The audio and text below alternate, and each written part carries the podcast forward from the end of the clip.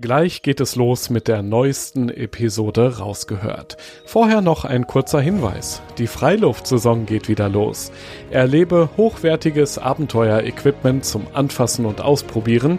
Dazu spannende Vorträge, Workshops und entspannte Abende in den coolsten Outdoor-Locations deutschlandweit. Auch in deiner Nähe. Check jetzt alle Termine auf globetrotter.de slash Freiluft und komm kostenlos vorbei. Rausgehört wir haben wirklich ein paar Mal geschaut, wie tief ist das Wasser, können wir durchfahren. Ich ähm, Steine weggeräumt.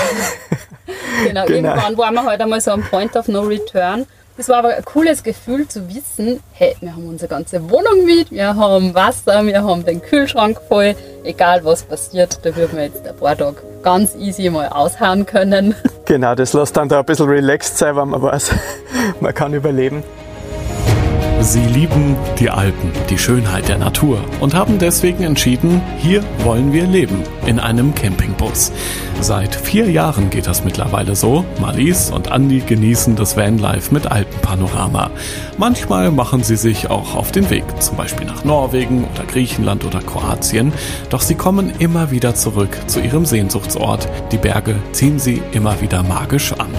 Ich möchte von den beiden Österreichern wissen, wie sie ihren Alltag auf wenigen Quadratmetern organisieren, warum der Nervenkitzel zu ihrem Alltag gehört und wie sie mit jedem Abenteuer weiter gewachsen sind, für sich und auch als Vanlife-Paar. Ich bin Joris, Reisereporter bei Globetrotter und treffe in diesem Podcast beeindruckende Menschen, die das Abenteuer in der Natur suchen, die eine ganz besondere Geschichte haben, von denen wir lernen können und die Lust aufs Reisen machen, auf das Draußen erleben. Ja, ihr lebt ja seit vier Jahren mittlerweile im Campingbus. Was vermisst ihr eigentlich am wenigsten im Vergleich zum Leben davor?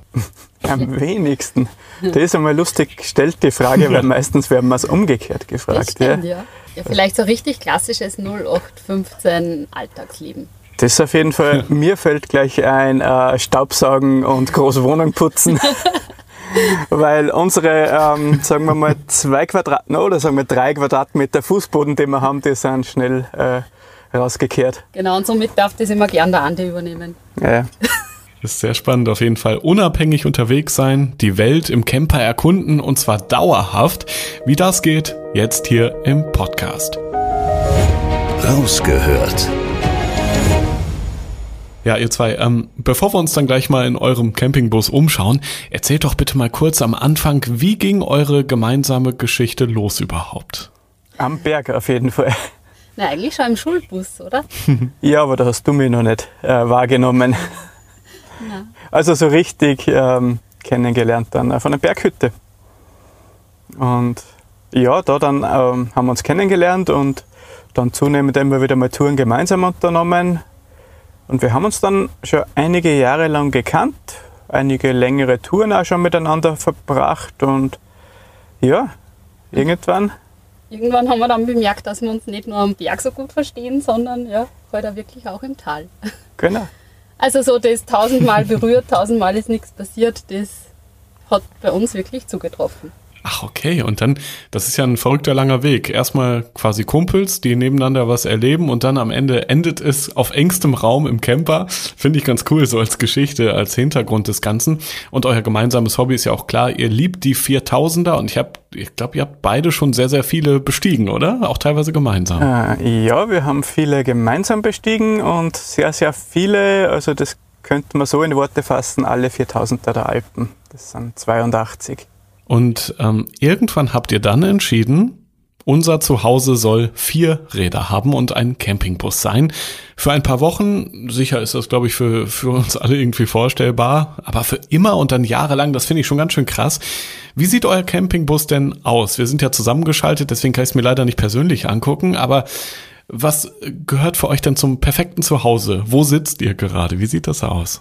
Hm, also zum perfekten Zuhause gehören für mich mal vor allem auch die richtigen Menschen. Und da habe ich echt das Glück, dass der Andi und die das miteinander teilen können. Und ja, das Leben im Bus ist dann eigentlich auch sehr spontan gekommen, weil wir aus unserer Wohnung ausziehen mussten, weil die Vermieter den Platz für ihre eigenen Kinder gebraucht haben. Und das war dann ein sehr spontaner Entschluss, dass wir gesagt haben, so, keine äh, neuen vier Wände, sondern vier Räder. Und somit hat sich das einmal wirklich spontan ergeben.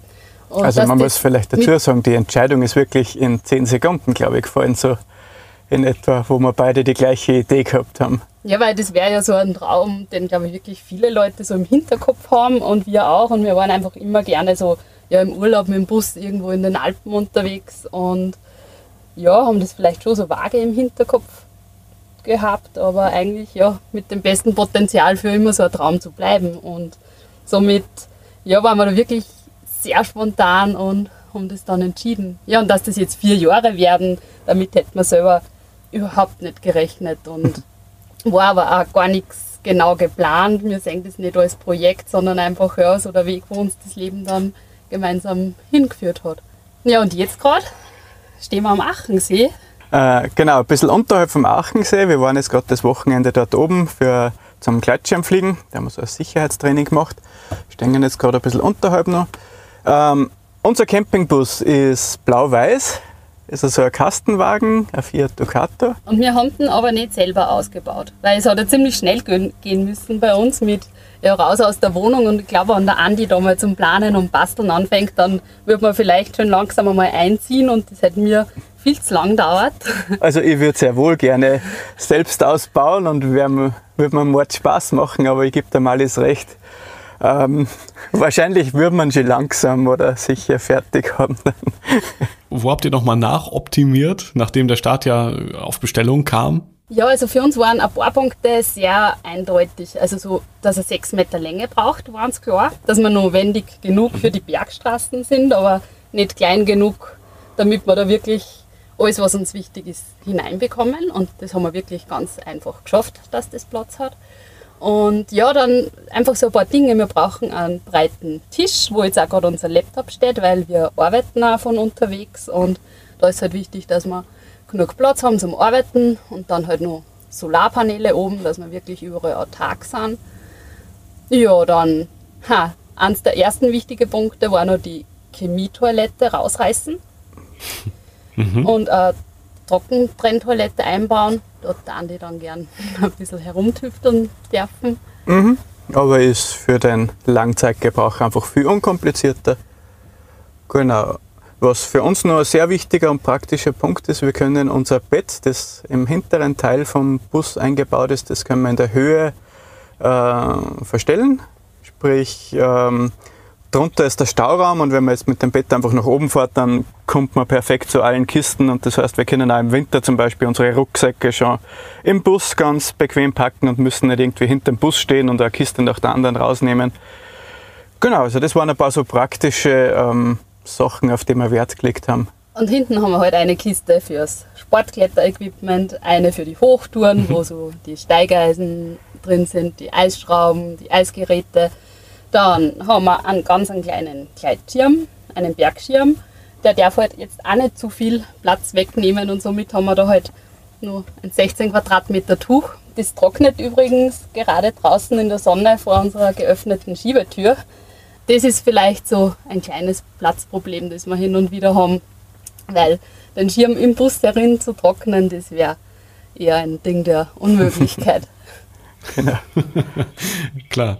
Gut, ihr habt ja auch viel gelernt so über die Jahre, wie es sich am besten verstauen lässt, was ihr vielleicht auch zwischenzeitlich mal outsourcen könnt, was vielleicht woanders dann mal gebunkert wird und ich gerade so Sachen, die man glaube ich im Sommer braucht, können dann im Winter irgendwo anders sein.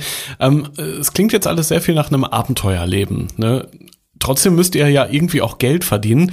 Wie kriegt ihr das parallel hin? Weil ich meine, euer Campingbus ist ja gleichzeitig auch eure Arbeitsstätte. Ja, da haben wir eigentlich ein ziemlich großes Glück, dass wir die Erlebnisse, die wir einfach für uns da wirklich ähm, gewinnen dürfen, dass wir diese auch dann in Geschichten verpacken und ähm, für Magazine, für gewisse Auftraggeber oder unsere Partner dann schön aufbereiten. Also ich bin Journalistin, habe zehn Jahre bei einer Tageszeitung gearbeitet und dann sind die Berge in meinem Leben immer wichtiger geworden und dann habe ich mich selbstständig gemacht als freie Alpinautorin. Ja, und der Andi, der sein Metier ist die Fotografie, Grafikdesign. Ja, und so passt es eben dann sehr gut zusammen, dass wir Text und Bild gemeinsam abliefern können. Und das macht einfach echt Spaß, weil wir wirklich unsere Bergtouren machen können. und die halt dann noch quasi gewinnbringend verwerten. Also von dem her, ja, ist das echt eine, natürlich eine super Situation, der wir uns schon bewusst sind. Vor all dem muss man natürlich nur berücksichtigen, dass unsere Fixkosten in dem Bus sehr überschaubar sind. Also wir haben keine Wohnung zu bezahlen. Also in dem Sinne können wir uns auch mit sehr wenig begnügen oder mit vergleichsweise wenig.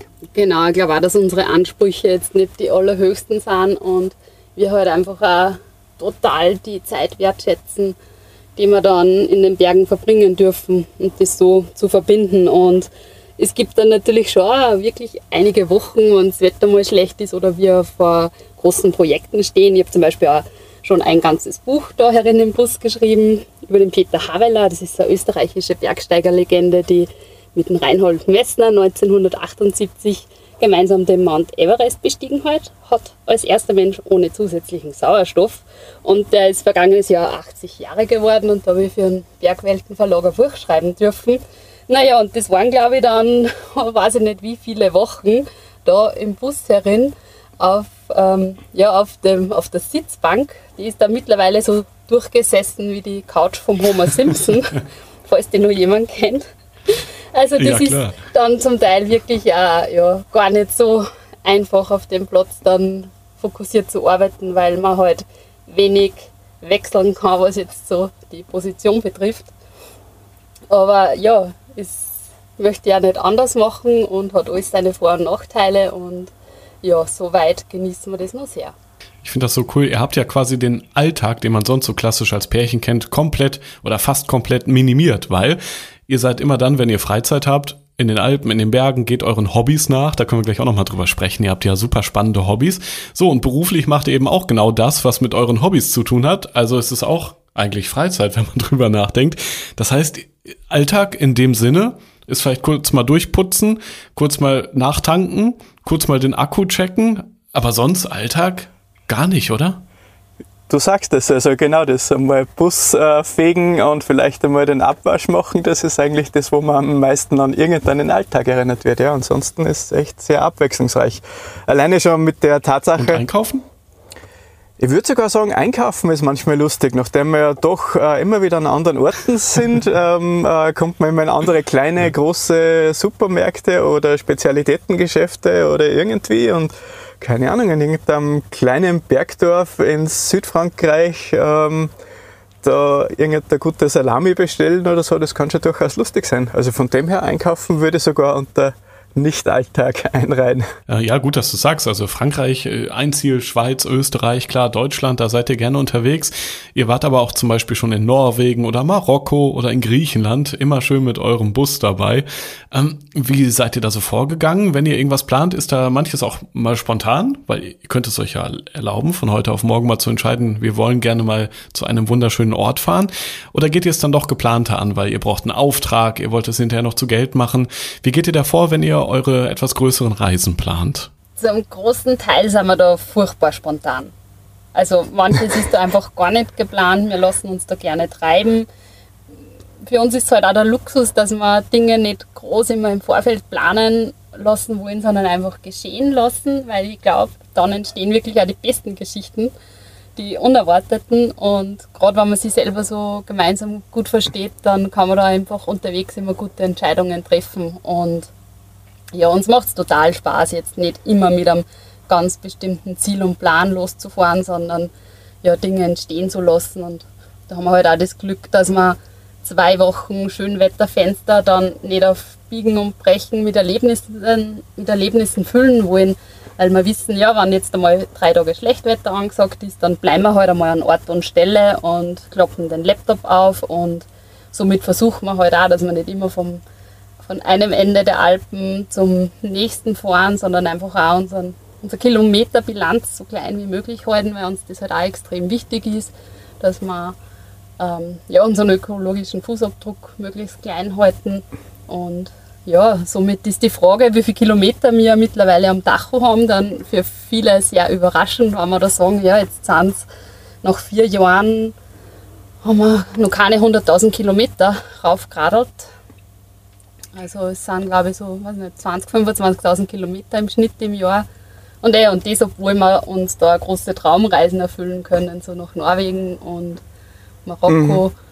Ja, und da nehmen wir halt dann einfach gern viel Zeit mit. Genau, also zum Beispiel in Norwegen war es wirklich so, ähm, da haben wir sehr wohl so das Zeitfenster gehabt, wo wir gewusst haben, da können wir noch in den, in den Norden reisen. Wir haben einfach ein paar Ideen gehabt, ein paar Fixpunkte, ein paar Klettertouren, ähm, die wir sehen wollten. Aber dazwischen eigentlich haben wir uns echt den Freiraum gehalten, dass wir das dann entscheiden und vor Ort planen, äh, wie es uns gefällt, wie das Wetter ist. Auch wenn man mal Tipps von Einheimischen dann aufschnappt, das ist auch immer sehr, sehr lustig und spannend. Also das ist eigentlich echt die coolste Mischung, wenn man so einen ganz einen groben Plan hat, ein paar Ideen, dass man nicht ganz planlos unterwegs ist und dann einfach vor Ort das wirklich auch genießen kann. das ist für mich auch echt so ein bisschen ein Punkt, ähm, ja, das ist für mich so richtiges Reisen. Also das ist kein Urlaub, sondern das ist einfach Reisen und das Land irgendwie kennenlernen, mit den Leuten dort da in Kontakt kommen, dort einkaufen gehen, was du zuerst angesprochen hast und alles Mögliche. Also das, genau, das ist das, was für mich echt noch nach wie vor so schön macht. Wie ist denn das in Norwegen? Das ist ja so ein sehr beliebtes Vanlife-Ziel, auch ein, ein Traumland für alle eigentlich, die ein bisschen mhm. das Abenteuer lieben. Und in Norwegen kann ich mir vorstellen, gerade da ist es besonders wertvoll, wenn man hier und da mal Menschen anspricht. Was waren denn so am Ende die schönsten Orte, die ihr auch dank der netten Menschen vor Ort kennenlernen durftet mit eurem Van? Also, was mir spontan einfällt, ist so ungefähr in der Mitte von Norwegen, jetzt von der Höhe her, in Andalsnes. Ähm, da haben wir einen lustigen Bergführer aus der Gegend kennengelernt. Das ist eine Gegend, die ist vielleicht nicht ganz so bekannt wie manche andere ähm, ähm, Punkte in Norwegen, ist aber vom, vom Bergsteigerischen, vom Klettern her voll interessant, wird er manchmal so ein bisschen als Chamonix von Norwegen bezeichnet. Und ja, da war es einfach echt cool. Der hat uns coole Tipps gegeben. Wir haben einfach einen Spaß gehabt mit ihm da am, am Parkplatz nach der Klettertour. Es bewahrheitet sich wirklich alles dort oben. Also es ist einfach so schön zum Bereisen mit dem Wohnmobil. Sie haben ja dieses Jedermannsrecht, das natürlich schon mal sehr, sehr dafür spricht. Und der größte Punkt ist, es ist einfach genug Platz für alle da. Das ist so riesig, das Land. Diese Küstenlinie ist so lang. Also wir sind in den ganzen, wie lang waren wir da oben? Drei Monate. Ich glaube, es waren ungefähr fünf Nächte, wo wir nicht direkt am Wasser parkt haben. Also an irgendeinem schönen Fjord, wo man wirklich ähm, direkt am Wasser steht. Angeln darf man dort. Also ja, wirklich kitschig, traumhaft teilweise. Ja, das sind ja diese Vanlife-Momente, glaube ich, ja, ne? wenn man morgens dann aufsteht, so langsam die Sonne vielleicht aufgeht, sich so über dem Meer erhebt. Ihr habt da euren Kaffee in der Hand, macht vielleicht noch ein Selfie und seht super glücklich aus. Ich glaube, das sind echt so die, die, die Highlights, die jeder oder die Bilder vielleicht auch, die jeder dann im Kopf hat und was jeder auch gerne mal nachempfinden möchte. Was ich auch sehr spannend finde, dass ihr auch äh, Marokko bereist habt. Das ist ja klimatechnisch eine ganz andere Gegend. Mhm. Ähm, war das für euch und vor allem für euer Gefährt, für euer Zuhause nochmal eine andere Herausforderung? Musstet ihr die Reise irgendwie anders planen? Das war sicher eine Herausforderung für unseren Bus. Das war gleich mal der erste richtige Härtetest, würde ich sagen. Äh, das war nämlich die erste, also der erste Winter. Wir haben den Bus im, also 2019 im Sommer bekommen und ähm, wollten den Winter eigentlich wirklich auch zum Skitouren gehen und zum Eisklettern in den Alpen bleiben, aber es war einfach weit und breit kein Schnee und Eis zum Klettern auch noch nicht. Und somit sind wir mal Richtung Spanien aufgebrochen und waren dort Sportklettern und haben uns da einfach äh, in den Süden treiben lassen, bis wir irgendwann gesagt haben, bah, das Marokko, das wäre wirklich, das würde uns echt reizen und haben dann da die Überfahrt gemacht. Und Marokko war dann wirklich äh, komplett eine andere Welt und voll abwechslungsreich, wunderschön, ist echt eine von den Reisen, an, den, an die wir am, am schönsten zurückblicken. Und eben, weil ich schon gesagt habe, Härtetest, ähm, genau, wir sind da wirklich einige Straßen gefahren, wo ich den Fehler gemacht habe, ähm, der Malis zu widersprechen, sie hätte eigentlich eh schon eine andere Route gemeint und ich habe gesagt, na, aber diese Straße da, die, die hat ja sogar eine Nummer, also eine Straße mit Nummer, die kann ja jetzt nicht so schlecht sein. Ähm, genau, in Marokko sehr wohl. Ähm, wir haben wirklich ein paar Mal geschaut, wie tief ist das Wasser, können wir durchfahren. Ich ähm, Steine weggeräumt. genau, genau, irgendwann waren wir halt einmal so am Point of No Return. Das war aber ein cooles Gefühl zu wissen, hey, wir haben unsere ganze Wohnung mit, wir haben Wasser, wir haben den Kühlschrank voll, egal was passiert, da würden wir jetzt ein paar Tage ganz easy mal aushauen können. Genau, das lässt dann da ein bisschen relaxed sein, wenn man weiß, man kann überleben. Ähm, na, aber wir haben vor allem gesehen, ähm, ja, also ein Kastenwagen ist kein, kein Geländewagen oder irgendwas, aber äh, man kommt wirklich an sehr viele Orte und weil wir auch sehr oft gefragt werden, ob wir dann einen Allradantrieb haben oder irgendwas, das ist ja auch sehr in Mode, diese geländegängigen Camper, wenn es dann, ähm, hätte man noch nie braucht. Also das war wirklich gleich mal ein, cooler Einstieg dort in Marokko. Genau, und die Schneeketten im Winter sind sowieso immer griffbereit, Genau. man dann schon sehr oft oben. Aber soweit, ähm, ja, kommen wir da mit diesem Standardmodell wirklich recht weit.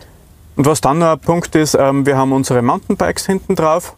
Also es ist wirklich auch oft so, dass wir einfach kleine Straßen dann nimmer fahren. Also wenn es jetzt zum Beispiel irgendwo zum Ausgangspunkt von der Bergtour geht, dann nimmt man halt die letzten fünf Kilometer kurvigste, schmalste Bergstraße nimmer, sondern macht halt das dann mit dem Mountainbike.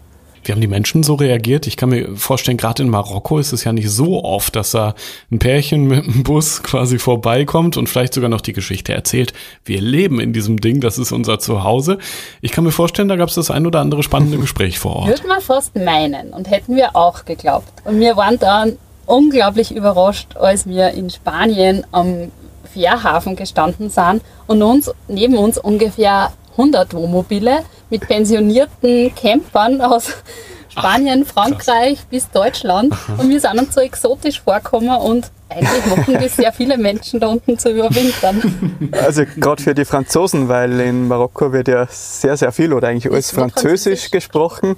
Das heißt, für die äh, französischen Rentner ist es ganz normal, dass man dort den Winter verbringt. Und für uns war es Abenteuer, anderer Kontinent mit eigenem Bus und so weiter. Und dann fährst du da auf die Fähre und dann sind da ungefähr Mhm. 17 andere riesige Wohnmobile drauf. Also ganz so exotisch Ja. ist Wo- nicht überall. Wobei, das muss man sagen, das war dann eh der erste Eindruck. Und sobald man dann im Landesinneren irgendwo wegbiegt, war das wirklich, wirklich spannend. Zum Beispiel also der, der höchste Berg in Marokko, der Jebel Toubkal, den wollten wir voll gerne besteigen und dann mit dem Gleitschirm runterfliegen.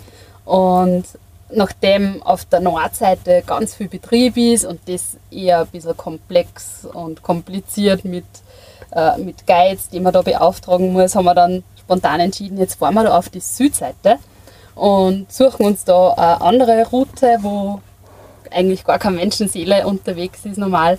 Und das ist dann wirklich zu einem richtigen Abenteuer ausgeartet.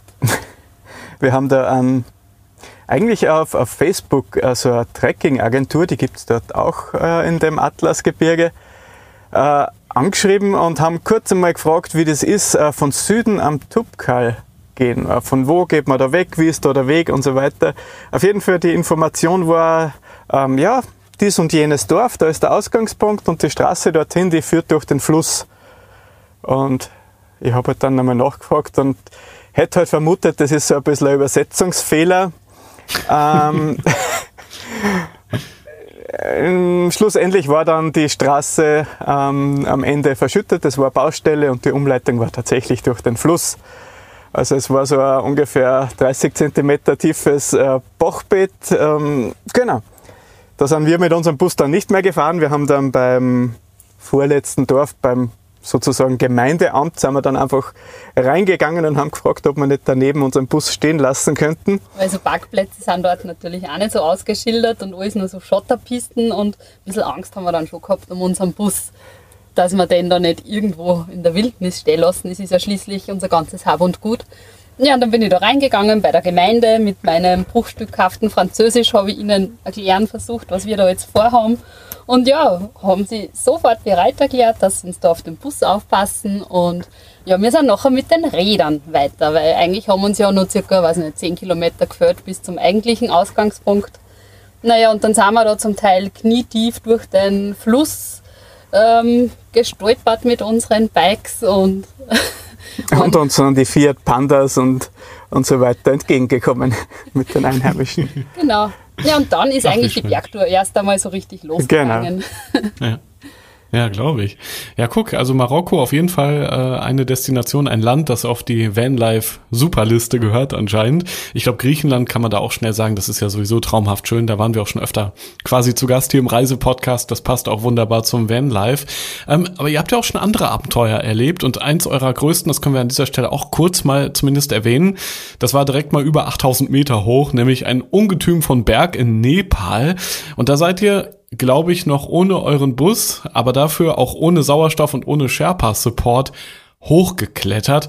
Was genau habt ihr da absolviert und wie stolz seid ihr heute noch drauf?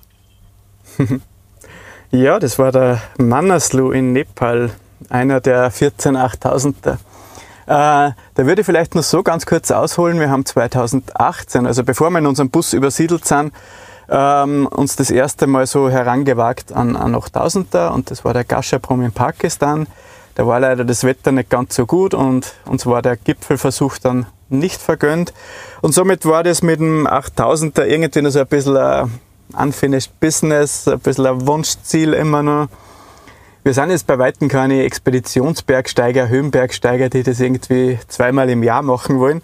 Aber es hat einen gewissen Reiz, das können wir nicht bestreiten und also nach 2018 war das dann einfach wieder mal, hat sich das wieder mal für uns so herauskristallisiert, wieder mal so ein großes Ziel setzen. Aber da war es noch interessant, dass wir eigentlich zuerst zu einem 7000er wollten, weil es muss für uns jetzt nicht unbedingt ein 8000er sein, nur weil da die berühmte 8 vorne steht. Und die Idee war dann eigentlich mit dem Bus am Landweg auf Expedition zu fahren. Genau. Weil wir halt auch nicht unbedingt in ein Flugzeug steigen wollten, weil wir halt wissen, wie groß der Fußabdruck ist, den man dadurch hinterlässt. Ja, mit dem Bus ist natürlich auch eine weite Reise, aber wir hätten uns da wirklich viel Zeit freigehalten, damit wir da am Landweg nach Kirgistan kommen. Das war so unsere Idee genau, gewesen. Da, da hätten wir gerne so über Griechenland, Türkei, eben dann bis Kirgistan, aber das war dann leider, erstens einmal waren das nur Nachwehen von den Corona-Maßnahmen, dass man in Russland und in Kasachstan, glaube ich, war das auch noch am Landweg nicht einreisen hat dürfen. Und ja, dann ist noch spätestens mit Kriegsausbruch ja. äh, war diese Idee dann quasi gestorben. Und dann haben wir uns eben wieder mal daran erinnert, naja, vielleicht, jetzt haben wir uns die Zeit freigehalten, vielleicht sollte man das mit dem, mit dem 8000 dann einmal probieren. Und ja, das war dann echt wieder mal cool, also ein großes Ziel vor Augen haben, äh, sich wirklich ein halbes, dreiviertel Jahr darauf vorbereiten, wirklich auch trainieren, ähm, wir waren da viel in den Alpen unterwegs, haben da viel 4000er bestiegen, nochmal bestiegen. Der also Andi die Malis. Hat da seine letzten 4000er noch. Ähm, genau, die Malis hat ihre 4000er ja schon 2017 äh, fertiggestellt, die 82 und ich habe es im letzten Sommer im Zuge der Vorbereitungen die letzten bestiegen. Also da haben wir super schöne Bergtouren gemacht. Genau, und dann, ja, Nepal ist einfach, ja, es ist, ist ein Land, das muss man mal gesehen haben. Es ist es erdet einfach so, so irrsinnig ähm, die Kultur, wie einfach die Leute leben, wie wenig sie teilweise haben, aber wie glücklich sie sehr oft ausschauen. Also klar, es ist nicht alles super in Nepal, aber ich finde so im Grunde ist echt diese Stimmung mit wenig glücklich sein, die setzt sich da fort und das war echt wieder mal eine coole Sache. Und da hat uns dann einfach wieder hingezogen und somit, ja, ähm, sind wir dann, ja, war das, war die Expedition von vorn bis hinten echt so spannend und so viel Unerwartetes passiert und so eine intensive Zeit und ja, mit Höhen und Tiefen, wo man dann im Rückblick sagen muss, wow, das ist jetzt echt alles passiert und somit haben wir dann im Nachhinein auch einen Vortrag darüber zusammengestellt. Ähm, ja, der ein paar Höhen und Tiefen hat. So ist mhm. zum Beispiel der Andi auf den Gipfel gekommen und ich habe auf dem Weg dorthin am Gipfeltag beschlossen, ich drehe um und somit war das alles mega intensiv für jeden und ja, den Vortrag danach zusammenzustellen war für uns so spannend, weil wir da einfach so viele Momente nochmal reflektiert haben und mhm wirklich über einzelne Situationen dann echt nochmal stundenlang äh, gesprochen haben. Was hast du gedacht? Was habe ich dabei gedacht? Also das war wirklich wieder mal ähm, ja, voll interessant zum sehen, wie intensiv äh, sowas ist. Und auch wie unterschiedlich das sein kann. So in Pakistan am Gashaprum waren wir relativ alleine unterwegs. Da waren keine Fixseile am Berg montiert, keine großen Expeditionsgruppen, keine kommerziellen. Und am Mannersloh war das das totale Gegenteil. Da haben wir halt wirklich diesen Massentourismus erlebt und war irgendwie, wir waren da fast so ein bisschen wie Exoten, die da ohne Sauerstoffflaschen und Sherpa ihren eigenen Weg suchen. Und somit wow, war das einfach ein Wahnsinn, was man da oben erlebt hat und gesehen hat. Und ja. Also sagen wir so, unseren eigenen Weg haben wir nicht gesucht. Wir sind sehr wohl die Normalroute da aufgestiegen, aber ja, ohne, ohne Träger hinter dir oder so ist man wirklich exotisch unterwegs. Ähm, ist aber einfach für uns die Art, wie, wie wir dort bergsteigen wollen. Also wir wollen selbstständig bergsteigen, wir möchten unsere Zelte am Berg selbst aufstellen, wir möchten selbst äh, das Essen und den Gaskocher mitnehmen und die Entscheidungen einfach selbst treffen. Und ja, das war einfach wieder, hat sich alles bewahrheitet und war aber eben äh, so interessant zum Sehen, äh, parallel zu uns, diese großen Expeditionsgruppen, so richtig dieser Massentourismus. Es ist ja jetzt aktuell auch gerade wieder in den Medien sehr häufig zu lesen, ähm, mit der Norwegerin, die jetzt alle bestiegen hat und so weiter. Ähm, genau, das haben wir dort da wirklich hautnah erleben dürfen. Das sind ja auch so Geschichten, Ihr lebt nun mal zum Teil davon, die man super in Vorträgen verpacken kann. Ich finde es trotzdem so spannend, dass ihr auch euren Alltag so minimiert, so reduziert angeht, ne? Und zwischendurch mal diese Highlights dann einstreut, aber dann doch wieder zurückkommt in die Alpen, die euch ja irgendwie magisch anziehen, wie eine Heimat mhm. für euch sind. Ein, ein mhm. riesiger Abenteuer-Spielplatz direkt vor der eigenen Bustür gewissermaßen. Und eure Hobbys passen ja perfekt dazu. Also Klettern, klar, das gehört dazu, das haben wir schon gehört. Und ich denke, da habt ihr auch alles so an, an Ausrüstung immer am Start, was, was man braucht für eine spontane Kletter. Klettertour. Aber ich habe gelesen, im, im Winter seid ihr dann auch gerne mal mit Skiern unterwegs. Und auch dazu sind die Alpen ja bestens geeignet. Was ich mich nur gefragt habe, wo packt ihr denn bitte die Skier jetzt auch noch in den Campingbus? Also irgendwann muss doch mal platztechnisch knapp werden, oder nicht? äh, also im Winter sind die ähm, hinten am, am, Fahrradträger drauf. Du hast das ja vorher schon ein bisschen angesprochen mit dem Stauraum. Ähm, wir kommen natürlich schon äh, von Zeit zu Zeit, zwei, drei, viermal im Jahr vielleicht ähm, in Oberösterreich, wo wir ursprünglich zu Hause waren, äh, wieder vorbei, besuchen da Familie und Freunde. Und da ist natürlich schon so, also im Sommer haben wir die Ski normalerweise nicht mit an Bord, aber irgendwo im Herbst äh, zum Beispiel, da haben wir unsere Vorträge, da packen wir dann Beamer und, und Tonanlage und alles ein. Dafür muss natürlich ein bisschen ein Kletterzeug weichen. Dann haben wir unsere Vortragssaison und wenn dann der Winter wirklich da ist, dann packen wir das Vortragsequipment wieder raus und dafür halt die Ski rauf. Genau, also so wirklich 100% alles von unserem Hab und Gut passt natürlich nicht hinein. Da dürfen wir den Dachboden von meinen Eltern ein bisschen äh, immer wieder gern verwenden, genau. Aber ja, so kriegen wir das alles unter einen Hut. Was sagen die eigentlich? Ich meine, das ist jetzt wie immer ein Vorurteil, aber Eltern sagen ja auch gerne mal, äh, wollt ihr nicht mal vernünftig werden? Wie wäre es denn mal, wenn ihr euch ganz normal eine Wohnung mietet oder was weiß ein Haus kauft? Ihr könnt ja auch gerne in den Alpen das irgendwie hinkriegen vielleicht, aber äh, kommen solche Sachen oder gönnen euch alle dieses Abenteuerleben und sagen, ey, ihr macht da genau das Richtige, davon träumen wir vielleicht sogar eigentlich heimlich auch selbst? Also ich glaube, heimlich selbst träumen würden weder Malis Eltern noch meine Eltern.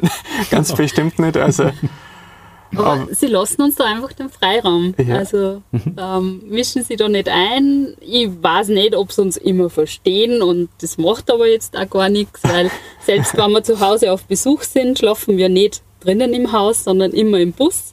Das war am Anfang, glaube ich, noch ein bisschen ungewohnt oder unverständlich, aber das wird total akzeptiert und ähm, ja, Genau. Mhm. Aber die Waschmaschinen, die nützen wir dann immer gerne. Die laufen dann klar, immer mal einen Tag durch, wenn wir mal zu Hause auf Besuch sind. Mhm. Na, also alles in allem, ähm, ja, war ich schon erstaunt, wie, wie einfach sie das aufgenommen haben. Auch wie wir mal gesagt haben, äh, wir suchen uns jetzt keine neue Wohnung, wir, haben, wir sind echt auf der Suche nach einem größeren Bus und wir möchten dann wirklich einmal auf unbestimmte Zeit nur im Bus zu Hause sein. Das war wirklich eigentlich unspektakulär. Gab es denn auch mal Nächte vielleicht, man kennt das ja so, krasse Unwetter in den Alpen, wo dann richtig Gewitter ist, Starkregen, vielleicht sogar ein Hagelschaden am geliebten Zuhause. Solche Momente gab es doch bestimmt auch mal, wo es so richtig krass war, oder? Ha, ja. Also sagen wir so, die Angst wird zunehmend mehr. Jetzt auch vor Hagelschäden oder so, da haben wir noch ein mhm. großes Glück gehabt. Aber ein Moment in Kroatien, der war mal speziell. Ähm, genau, also ist zwar jetzt nicht direkt in den Alpen, aber in Kroatien. Ich weiß nicht, ob du das kennst, aber da ist es ja teilweise sehr windig, die sogenannte mhm. Bura. Das ist also ein Windsystem, das halt in bestimmten Wetterlagen dann einmal sehr starken Wind bringt, äh, der dann quasi vom Land Richtung Meer hinaus äh, weht. Und wir waren da in der Nähe von Makarska, das ist so ungefähr irgendwo ein bisschen in der Nähe von Split, also ein bisschen weiter unten in, in Kroatien äh, im, im Biokovo-Gebirge. Und da sind wir gerade in so einem kleinen Bergdorf, ein bisschen, sagen wir mal, 400 Höhenmeter über dem Meer ähm, haben wir geparkt. Also wir sind von der Klettertour runtergekommen und haben einfach gesagt, wir bleiben jetzt einfach auf diesem kleinen Parkplatz da noch über die Nacht stehen und am nächsten Tag fahren wir weiter. Und es war dann wirklich so, dass in dieser Nacht äh, die Bura dann eingesetzt hat. Und es war wirklich so, wir sind am Rand von dem Parkplatz gestanden und in der Nacht hat's hat der Bus zunehmend mehr zu wackeln begonnen, bis dass ich mal aufgestanden bin und geschaut habe, ob ich eh die Handbremse wirklich ordentlich anzogen habe. Und der Wind ist immer mehr geworden, bis wir dann wirklich gesagt haben, so, wir müssen jetzt fahren, das, das, das wird wirklich schon unheimlich. Und ja, sind dann um, glaube ich, 2 Uhr nachts oder so da die Bergstraße wieder runtergefahren in das, in das Dorf nach Makaska, haben uns da auf einem Supermarkt kurz einen Parkplatz gesucht, wo wir hinter so einer Betonmauer gestanden sind, windgeschützt. Ah, das war wirklich für uns sehr ungewohnt und fast schon unheimlich, also wo wir mal das Weite gesucht haben. Es war dann sehr lustig zu sehen, am nächsten Tag in der Früh ähm, war immer noch der Wind und Bura und ähm, die Kroaten da vor Ort, für die ist das völlig normal. Ähm, da geht jeder ganz normal einkaufen zur Arbeit. Ähm, also ganz, ganz unbeeindruckt von diesem Sturm. Maximal Bad Hair Day vielleicht, ja. ja. Ganz genau, ja. Genau.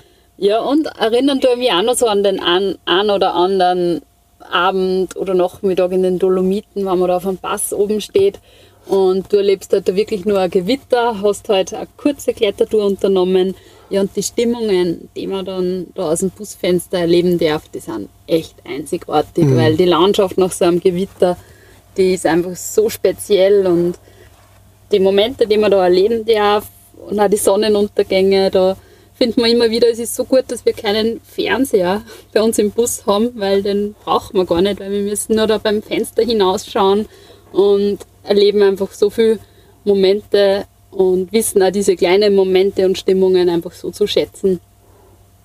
Ja, dass das so die Highlight-Momente aus einem One Life. Weil so ganz klischeehaft, wie du eingangs einmal gemeint hast, ist eigentlich nicht, wenn man so wirklich im One lebt, würde ich nämlich sagen. Genau, äh, weil man vorher da bei Norwegen oder sowas gesagt hast, diese, diese Van-Life-Bilder mit Kaffeetasse und so weiter. Ja, ja, ja. Äh, da müssen wir immer schmunzeln. Also ja, die gibt's, aber ähm, das ist bei weitem nicht jeden Tag. also das eigentlich ist, das, ja, ja. ist das einmal im Monat und, und also es ist viel, viel un Unromantisches auch dabei, weil wenn wir unseren Stellplatz suchen, nachher probieren wir halt echt unauffällig zu bleiben, nicht Tisch, Sessel, Markise auszufahren, sondern einfach uns möglichst unauffällig zu verhalten, dass das einfach weder Natur noch die Anrainer stört und somit sucht man halt ganz selten so die erste Reihe fußfrei am See, sondern lieber irgendwo ein bisschen versteckter oder wo wir halt wissen, dass keine Probleme bereiten wird. Ähm, suchen wir uns halt ruhigere Stellplätze oder am Campingplatz. Und sicher kann man am Campingplatz auch Fotos so gestalten, dass, du, dass das wirkt, wie wenn das mega One wäre. Aber ich glaube, daneben stehen noch 30 andere Wohnmobile. Und also, ja, aber muss gar nicht so das sein, weil, also, hm. ja. Genau. Aber diese Bilder und Beschreibungen bringen uns oft zum Schmunzeln. Und wenn wir dann zum Beispiel einmal im Monat wirklich selber so einen Moment haben, dann sagen wir, auch, ja, wow, gibt es wirklich. Genau, ansonsten ist es einfach ja. sehr oft sehr unspektakulär. Ähm, ja, ich wollte gerade sagen, ich meine, ihr seid ja auch bei Instagram und postet da zwischendurch mal schicke Bilder. Ähm, sind wir ja auch bei Globetrotter, also immer gerne auch an alle, die den Podcast gerade hören, Feedback geben, wie euch diese Episode gefallen hat und vor allem auch gerne mal nach Marlies und Andi suchen bei äh, Facebook oder Instagram. Wie findet man euch am besten? Weil ihr habt so viele schöne Dinge jetzt beschrieben, jetzt will man natürlich auch ein bisschen was von euch lesen und hören und sehen. Also in erster Linie am fleißigsten ist die Marlies auf Instagram, ja. wo sie unsere Bilder postet und ein paar Teilen, Zeilen Text dazu. Genau, das ist auf jeden Fall am aktuellsten. Ja, auf unserer Homepage sind wir etwas faul geworden. Das ist www.hoch2.media. Aber wenn andere große Geschichten für Magazine anstehen oder Buchprojekte, dann ja, bleibt das ein bisschen auf der Strecke. Leider, muss man sagen. Auf der Homepage ähm, war unser Ziel, dass wir ja, Geschichten ein bisschen länger erzählen. Wir haben da eigentlich ein ganz cooles äh, Format gefunden, wo so Bild und Text gut, gut ineinander fließen. Und das sind ein bisschen längere Geschichten, also wo man sich durchaus mal einen Kaffee oder, oder so dazu nehmen kann und einmal äh, 15 Minuten oder 20 Minuten vielleicht lesen. Ähm, genau, weil es ja auf Instagram jetzt per se nicht möglich ist. Genau, da finde ich einfach fast schade, so auf ähm, die sozialen Medien, dass man bei Geschichten eigentlich gar nicht so in die Tiefe gehen kann. Ähm, es sind so schöne Bilder, aber eigentlich finde ich, kommen die Gedanken oder die Geschichten da einfach oft zu kurz und insofern schreibe ich oder mache mir lieber ausführlichere Geschichten auch, die wir eben auch in Vorträge verpacken, was einfach so eine spannende Reise ist, sowas zusammenzustellen und mhm, ja. Also so ein Vortrag ist für uns wirklich ähm, ja, in, in Summe die allerschönste Form, wie wir Geschichten erzählen können, weil man halt wirklich mit, natürlich mit dem Text, mit der Geschichte arbeiten, man hat die Bilder dazu, man kann Bewegtbildvideos dazu geben, man kann Animationen machen, ja, und einfach mit Ton und Geräuschen dazu. Also es ist wirklich so aus dem vollen Schöpfen für mich und das ist einfach so cool, wenn man da eine Geschichte so aufbereiten kann. Und wenn man dann auf der, also merkt, dass das so funktioniert, wenn man dann wirklich auf der Bühne steht und irgendwie merkt, das Publikum ist an der Stelle genauso gespannt, dass man eine Stecknadel fallen hören könnte und so. Also das ist ja für uns wirklich so das, das Highlight vom, vom Geschichten erzählen, muss man echt sagen. Und ähm, weil du vorher nach dem Mannesloh gefragt hast, da haben wir einen Vortrag zusammengestellt, den wir im Herbst wieder einige Male zeigen werden. Da haben wir unter anderem auch drei Termine, glaube ich, gell, in, in Deutschland. Mhm. Da sind wir mal in München, in Regensburg und in Waldschleben. Die Termine sind auf unserer Homepage unter Vorträge zu finden. Genau. Ja, und sonst sind wir auf Instagram natürlich schon immer ja. aktiv, weil es schon richtig cool ist, was man da selber miterleben darf und wie sehr man sich da inspirieren lassen kann. Aber es ist halt auch immer wieder mal gut, wenn man das Handy einfach wegpackt und die Momente nur für sich erlebt und das genießt das draußen sein. Ja, eine Sache ist auch immer super zum Geschichten erzählen, natürlich so ein Podcast wie heute. Ich meine, das war mittlerweile schon die 55. Episode vom Rausgehört Podcast. Cool. Und ihr habt es angesprochen, Vorträge finde ich auch immer super gut, wenn man live vor Ort mit den Menschen sprechen darf. Am Ende stelle ich mal noch gerne eine Frage so in die Zukunft gerichtet und ich kann mir vorstellen, da ist schon einiges geplant bei euch. Ihr habt ja gerade schon gesagt, ihr wollt euch bustechnisch nochmal vergrößern. Das heißt, ihr habt ganz konkrete Pläne anscheinend schon für die Zukunft, oder? Hm, also vom Bus her sind wir nach wie vor sehr zufrieden mit der Größe. Ähm, na, wir sind wirklich schön langsam, aber sicher auf der Suche nach wieder am, am Basecamp, am fixen Ort vielleicht. Ähm, in erster Linie auch aus dem Grund, weil es ja eher Zeit dauert, bis man was Schönes findet, das einem gefällt, das man sich leisten kann. Wir wissen auch, dass wir in unsere alte Heimat am liebsten da zurück möchten. Ähm, ganz einfach, weil da die Möglichkeiten, die Berge wirklich phänomenal sind und dann natürlich Freunde und Familie auch nicht weit weg. Ähm, aber es ist jetzt in keinster Weise so, dass wir dem Busleben irgendwie überdrüssig sein. Ganz im Gegenteil, wir genießen das selbst nach vier Jahren noch so, dass wir einfach mit den wenigen Quadratmetern, die wir da haben, wir haben da alles, uns fehlt echt überhaupt nichts. Wir genießen das mit so wenig unterwegs zu sein, dafür so flexibel zu sein, immer wieder an anderen Orten zu sein. Also von uns aus gerne noch eine Zeit lang im mhm. Bus. Das auf jeden Fall, wobei ich schon finde, so, ja, das Gefühl, wer halt immer nur unterwegs ist, der kommt halt auch nie wirklich irgendwo an. Also das habe ich schon so ein klein wenig und ich weiß halt auch, dass ich die, die Berge, die wir vor unserer fixen Haustüre gehabt haben, auch einfach mega schön und spannend finde. Und gerade wenn man da noch verschiedene Sportarten betreibt, auf Skitour mal den Gleitschirm mitnimmt, ähm, irgendwo eine Gradkletterei macht und einfach seine eigene Gegend voll gut kennt, dann ist das einfach auch so viel wert. Und wie viel das wert ist, das merkt man halt dann, wenn man ja, länger weg ist. da wird einem das nochmal so richtig bewusst. Schön, okay. Am Ende quasi noch ein Plädoyer für die Heimat. Das finde ich auch mal sehr sympathisch. Da, wo man zu Hause ist quasi. Da fühlt man sich wohl mit den richtigen Menschen. Und ihr habt euch einfach gefunden. Ich glaube, ihr seid das perfekte Power-Paar für, fürs Abenteuer, für die Alpen, für das Busleben. Anders wird es ja auch nicht funktionieren, mehr als vier Jahre schon. Und ein paar Jahre kommen ja vielleicht sogar noch dazu. Auf jeden Fall vielen Dank, dass ihr eure Geschichten, euer ja, Wissen auch über das Vanlife ähm, geteilt habt hier im Rausgehört Podcast. Und ich wünsche euch weiter viele schöne Abenteuer da draußen, irgendwo in den Bergen. Ja, cool. Vielen Dank, Joris. Ja, vielen lieben Dank. Hat uns sehr gefreut. Genau. Super. Ich bin Reisereporter Joris. Das nächste Abenteuer wartet schon.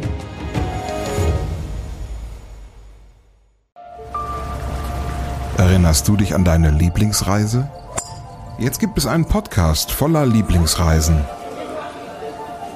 Erlebe mit uns spannende Outdoor-Expeditionen und schnür den Backpacker für abenteuerliche Regennächte auf der Isomatte. Wie der Nebel dampfend aufsteigt über dem Wasser. Ein richtig schöner Ort, um wach zu werden. Lieblingsreisen. Bier gibt's, sehr gut. Und Brezen sehe ich da zum Beispiel auch. Cheers. Dein neuer Reisepodcast. Man muss einfach runterfahren, man muss Denken ausschalten und Fühlen einschalten. Ja, jetzt schwebe ich geradezu. Also, ich fühle mich echt wie neugeboren. Super, super toll. Mit uns erlebst du Mikroabenteuer und die weite Welt. Wir wollten ja nicht gleich den ganzen Laden leer essen. Ja, Sie wissen ja noch gar nicht, was das am Schluss kostet. Lieblingsreisen. Jetzt gehen wir über den Bazar in Marrakesch. Jetzt entdecken, abonnieren und mitreisen. Lieblingsreisen gibt es überall für dich, wo es Podcasts gibt. Kommst du mit?